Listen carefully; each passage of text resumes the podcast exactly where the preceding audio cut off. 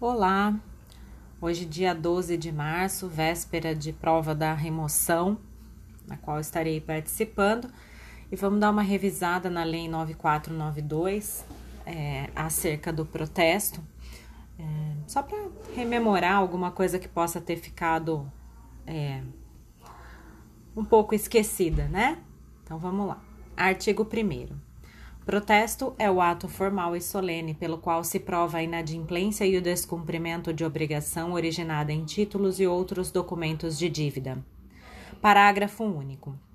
Incluem-se entre os títulos sujeitos a protesto as certidões de dívida ativa da União, dos Estados, do Distrito Federal, dos municípios e das respectivas autarquias e fundações públicas. Artigo 2 os serviços concernentes ao protesto, garantidores da autenticidade, publicidade, segurança e eficácia dos atos jurídicos, ficam sujeitos ao regime estabelecido nesta lei. Artigo 3.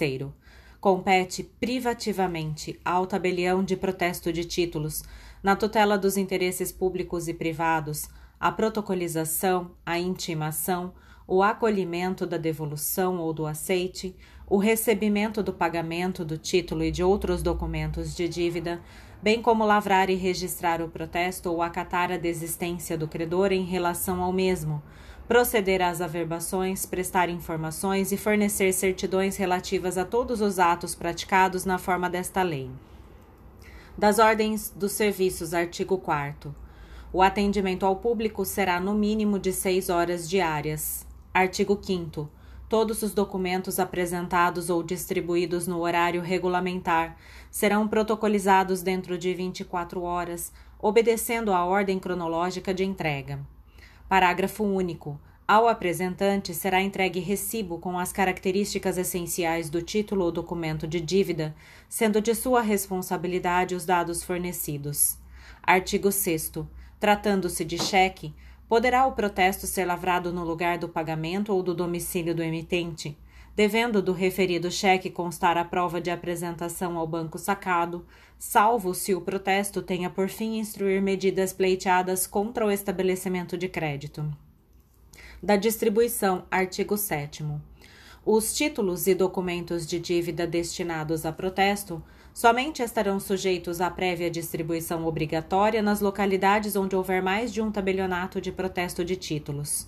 Parágrafo único. Onde houver mais de um tabelionato de protesto de títulos, a distribuição será feita por um serviço instalado e mantido pelos próprios tabelionatos, salvo se já existir ofício distribuidor organizado antes da promulgação desta lei. Artigo 8. Os títulos e documentos de dívida serão recepcionados distribuídos e entregues na mesma data aos tabelionatos de protesto, obedecidos os critérios de quantidade e qualidade. Parágrafo 1. Poderão ser recepcionadas as indicações a protestos das duplicatas mercantis e de prestação de serviços por meio magnético ou de gravação eletrônica de dados, sendo de inteira responsabilidade do apresentante os dados fornecidos, ficando a cargo dos tabelionatos a mera instrumentalização das mesmas. Parágrafo 2. Os títulos e documentos de dívida mantidos sob a forma escritural nos sistemas eletrônicos de escrituração ou nos depósitos centralizados de que trata a Lei 12.810 poderão ser recepcionados para protesto por extrato, desde que atestado por seu emitente sob as penas da lei que as informações conferem com o que consta na origem. Eu tenho certeza que esse parágrafo segundo vai cair na sua prova. Ele foi incluído em 2018 e ainda não, não foi cobrado. Da apresentação e protocolização. Artigo 9. Todos os títulos e documentos de dívida protocolizados serão examinados em seus caracteres formais e terão curso se não apresentarem vícios não cabendo ao tabelião de protesto investigar a ocorrência de prescrição ou caducidade. Parágrafo único. Qualquer irregularidade formal observada pelo tabelião obstará o registro do protesto.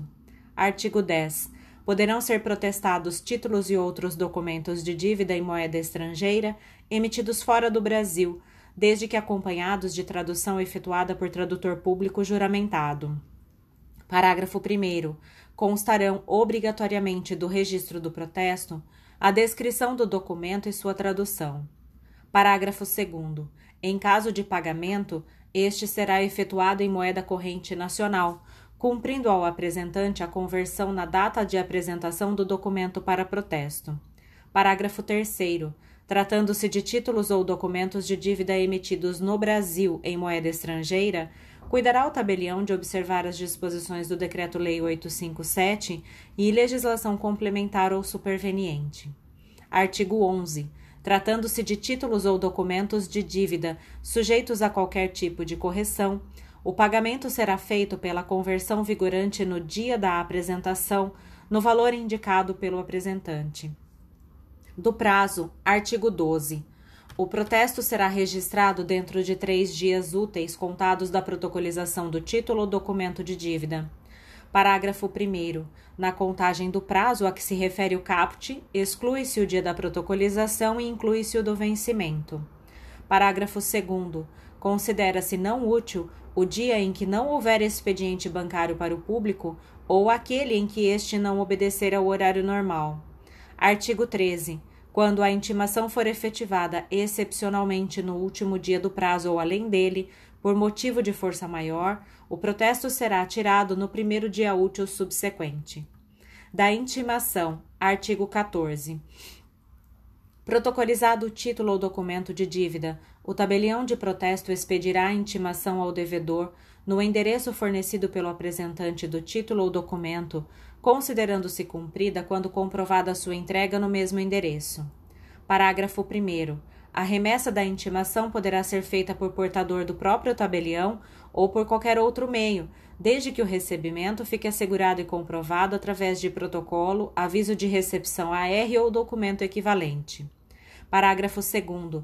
A intimação deverá conter o nome e endereço do devedor, elementos de identificação do título ou documento de dívida, e prazo limite para cumprimento da obrigação no tabelionato, bem como número do protocolo e valor a ser pago. Artigo 15. A intimação será feita por edital se a pessoa indicada para aceitar ou pagar for desconhecida, sua localização incerta ou ignorada, for residente ou domiciliada fora da competência territorial do tabelionato, ou ainda ninguém se dispuser a receber a intimação no endereço fornecido pelo apresentante. Parágrafo 1. O edital será afixado no tabelionato de protesto e publicado pela imprensa local onde houver jornal de circulação diária. Parágrafo 2. Aquele que fornecer endereço incorreto, agindo de má fé, responderá por perdas e danos, sem prejuízo de outras sanções civis, administrativas ou penais. Da desistência e sustação do protesto. Artigo 16. Antes da lavratura do protesto, poderá o apresentante retirar o título ou documento de dívida, pagos os emolumentos e demais despesas. Artigo 17. Permanecerão no tabelionato à disposição do juízo respectivo os títulos ou documentos de dívida cujo protesto for, for judicialmente sustado. Parágrafo 1. O título do documento de dívida cujo protesto tiver sido sustado judicialmente só poderá ser pago, protestado ou retirado com autorização judicial. Parágrafo 2. Revogada a ordem de sustação, não há necessidade de se proceder à nova intimação do devedor, sendo a lavratura e o registro do protesto efetivados até o primeiro dia útil subsequente ao do recebimento da revogação salvo se a materialização do ato depender de consulta ser formulada ao apresentante, caso em que o mesmo prazo será contado da data da resposta dada. Parágrafo 3. Tornada definitiva a ordem de sustação, o título ou documento de dívida será encaminhado ao juízo respectivo quando não constar determinação expressa a qual das partes o mesmo deverá ser entregue, ou se decorridos 30 dias sem que a parte autorizada tenha comparecido no tabelionato para retirá-lo. Artigo 18. As dúvidas do tabelião de protesto serão resolvidas pelo juízo competente. Do pagamento, artigo 19. O pagamento do título ou documento de dívida apresentado para protesto será feito diretamente no tabelionato competente no valor igual ao declarado pelo apresentante, acrescido dos emolumentos e demais despesas. Parágrafo 1. Não poderá ser recusado o pagamento oferecido dentro do prazo legal, desde que feito no tabelionato de protesto competente e no horário de funcionamento dos serviços. Parágrafo 2. No ato do pagamento, o tabelionato de protesto dará a respectiva quitação e o valor devido será colocado à disposição do apresentante no primeiro dia útil subsequente ao do recebimento. Parágrafo 3. Quando for adotado o sistema de recebimento do pagamento por meio de cheque, ainda que de emissão de estabelecimento bancário, a quitação dada pelo tabelionato fica condicionada à efetiva liquidação. Parágrafo 4 quando do pagamento no tabelionato ainda subsistirem parcelas vincendas, será dada a quitação da parcela paga em apartado, devolvendo-se o original ao apresentante. Do registro do protesto, artigo 20. Esgotado o prazo previsto no artigo 12, sem que tenham ocorrido as hipóteses dos capítulos 7 e 8, o tabelião lavrará e registrará o protesto, sendo o respectivo instrumento entregue ao apresentante. Artigo 21. O protesto será tirado por falta de pagamento, de aceite ou de devolução. Parágrafo 1. O protesto por falta de aceite somente poderá ser efetuado antes do vencimento da obrigação e após o decurso do prazo legal para o aceite ou a devolução. Parágrafo 2. Após o vencimento, o protesto sempre será efetuado por falta de pagamento, vedada a recusa da lavratura e registro do protesto por motivo não previsto na lei cambial. Parágrafo 3. Quando o sacado retiver a letra de câmbio ou a duplicata enviada para aceite e não proceder à devolução dentro do prazo legal, o protesto poderá ser baseado na segunda via da letra de câmbio ou nas indicações da duplicata, que se limitarão a conter os mesmos requisitos lançados pelo sacador ao tempo da emissão da duplicata, vedada a exigência de qualquer formalidade não prevista na lei que regula a emissão e circulação das duplicatas. A parágrafo 4 os devedores, assim compreendidos os emitentes de notas promissórias e cheques, os sacados nas letras de câmbio e duplicatas, bem como os indicados pelo apresentante ou credor, como responsáveis pelo cumprimento da obrigação, não poderão deixar de figurar no termo de lavratura e registro do protesto. Parágrafo 5. Não se poderá tirar protesto por falta de pagamento de letra de câmbio contra o sacado não aceitante. Artigo 22. O registro do protesto e seu instrumento deverão conter data e número de protocolização, nome do apresentante e endereço, reprodução ou transcrição do documento ou das indicações feitas pelo apresentante e declarações nele inseridas, certidões das intimações feitas e das respostas eventualmente oferecidas, indicação dos intervenientes voluntários e das firmas por eles honradas, a aquiescência do portador ao aceite por honra, nome e número do documento de identificação do devedor e endereço data e assinatura do tabelião de protesto, de seus substitutos ou de escrevente autorizado. Parágrafo único. Quando o tabelião de protesto conservar em seus arquivos gravação eletrônica da imagem, cópia reprográfica ou micrográfica do título ou documento de dívida, dispensa-se, no registro e no instrumento, a sua transcrição literal, bem como das demais declarações nele inseridas. Artigo 23 os termos dos protestos lavrados, inclusive para fins especiais, por falta de pagamento, de aceite ou de devolução, serão registrados em um único livro e conterão as anotações do tipo e do motivo do protesto, além dos requisitos previstos no artigo anterior. Parágrafo único. Somente poderão ser protestados, para fins falimentares, os títulos ou documentos de dívida de responsabilidade das pessoas sujeitas às consequências da legislação falimentar. Artigo 24. O deferimento do processamento de concordata não impede o protesto. Das averbações e do cancelamento, artigo 25. A averbação de retificação de erros materiais pelo serviço poderá ser efetuada de ofício ou a requerimento do interessado, sob responsabilidade do tabelião de protesto de títulos. Parágrafo 1. Para a averbação da retificação, será indispensável a apresentação do instrumento eventualmente expedido e de documentos que comprovem o erro. Parágrafo 2. Não são devidos emolumentos pela averbação prevista nesse artigo. Artigo 26. O cancelamento do registro do protesto será solicitado diretamente no tabelionato de protesto de títulos por qualquer interessado, mediante a apresentação do documento protestado, cuja cópia ficará arquivada. Parágrafo 1.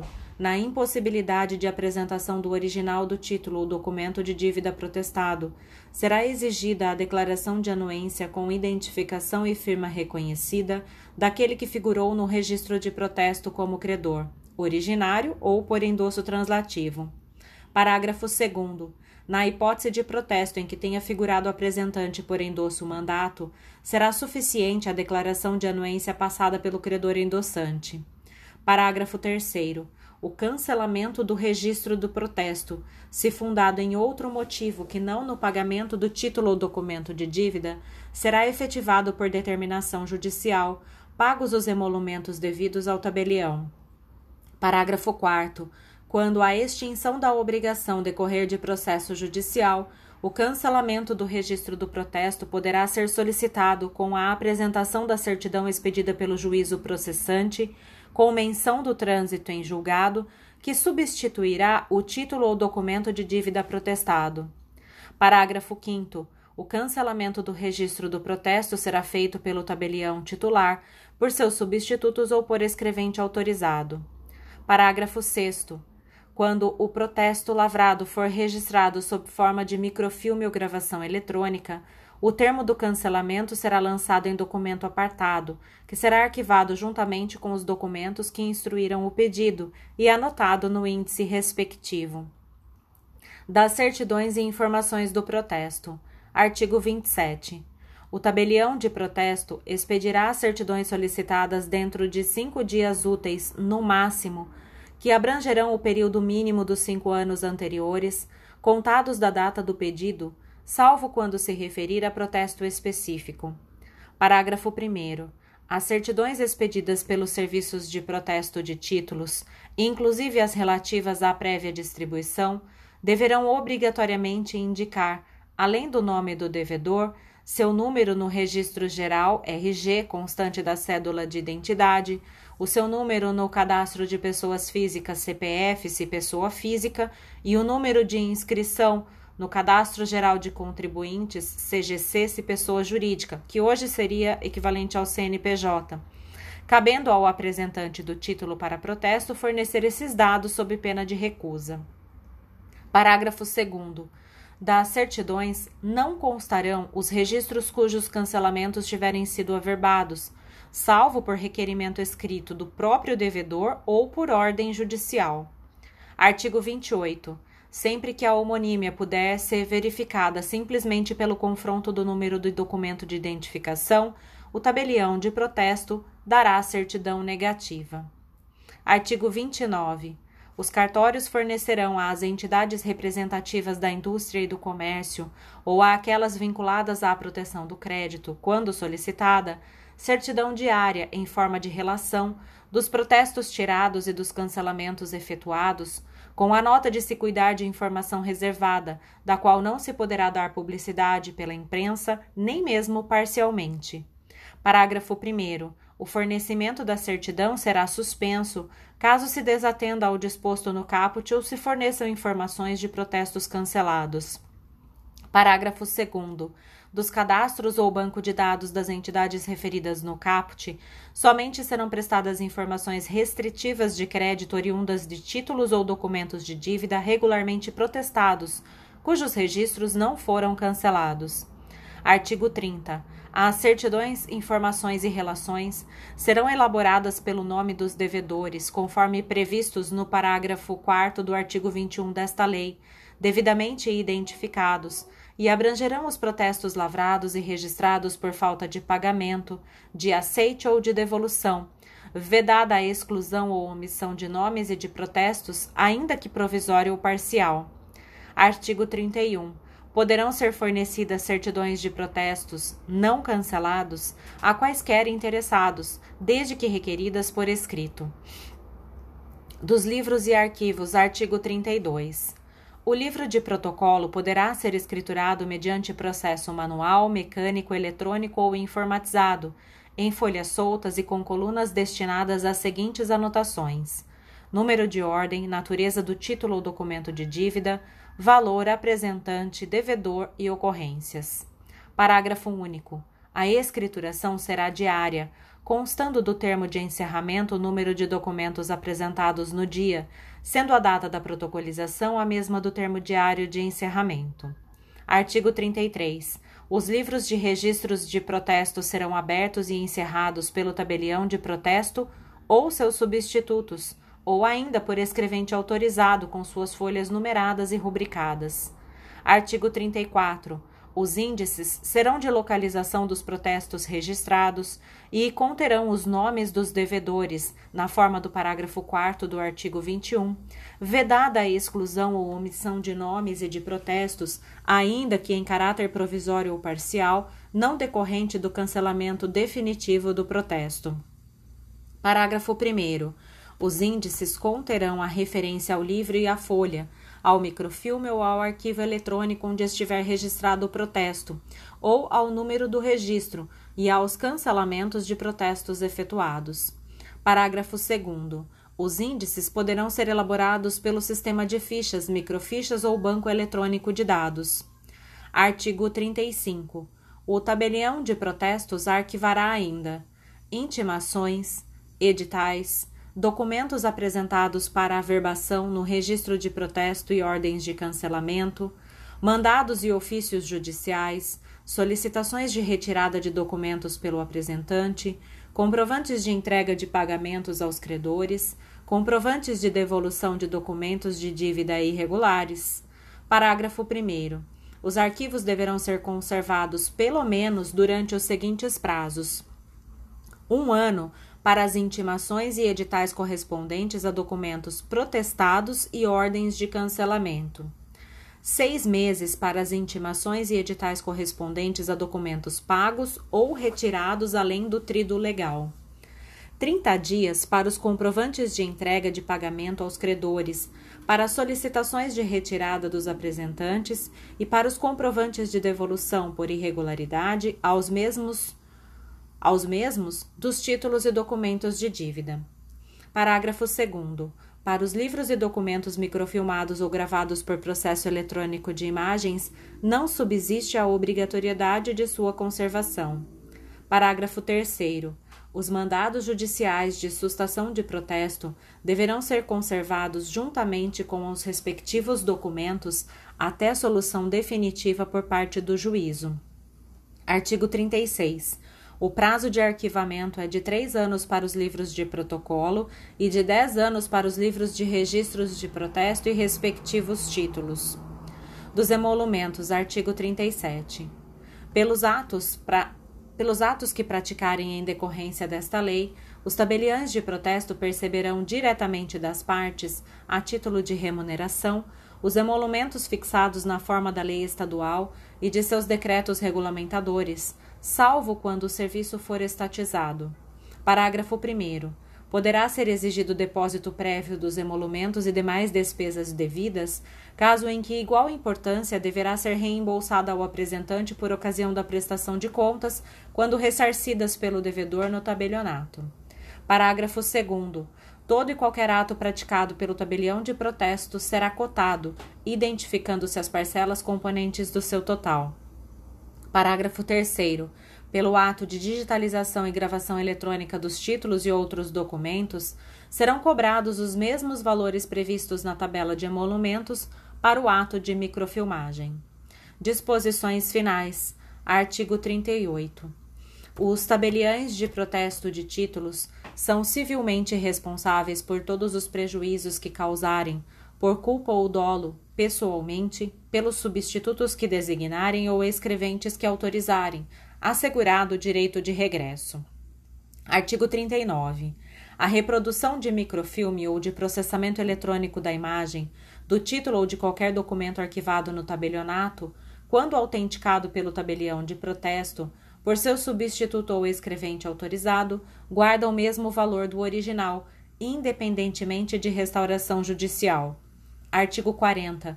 Não havendo prazo assinado, a data do registro do protesto é o termo inicial da incidência de juros, taxas e atualizações monetárias sobre o valor da obrigação contida no título ou documento de dívida. Artigo 41.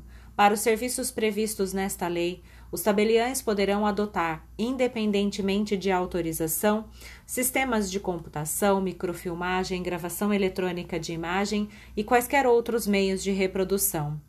Artigo 41-A.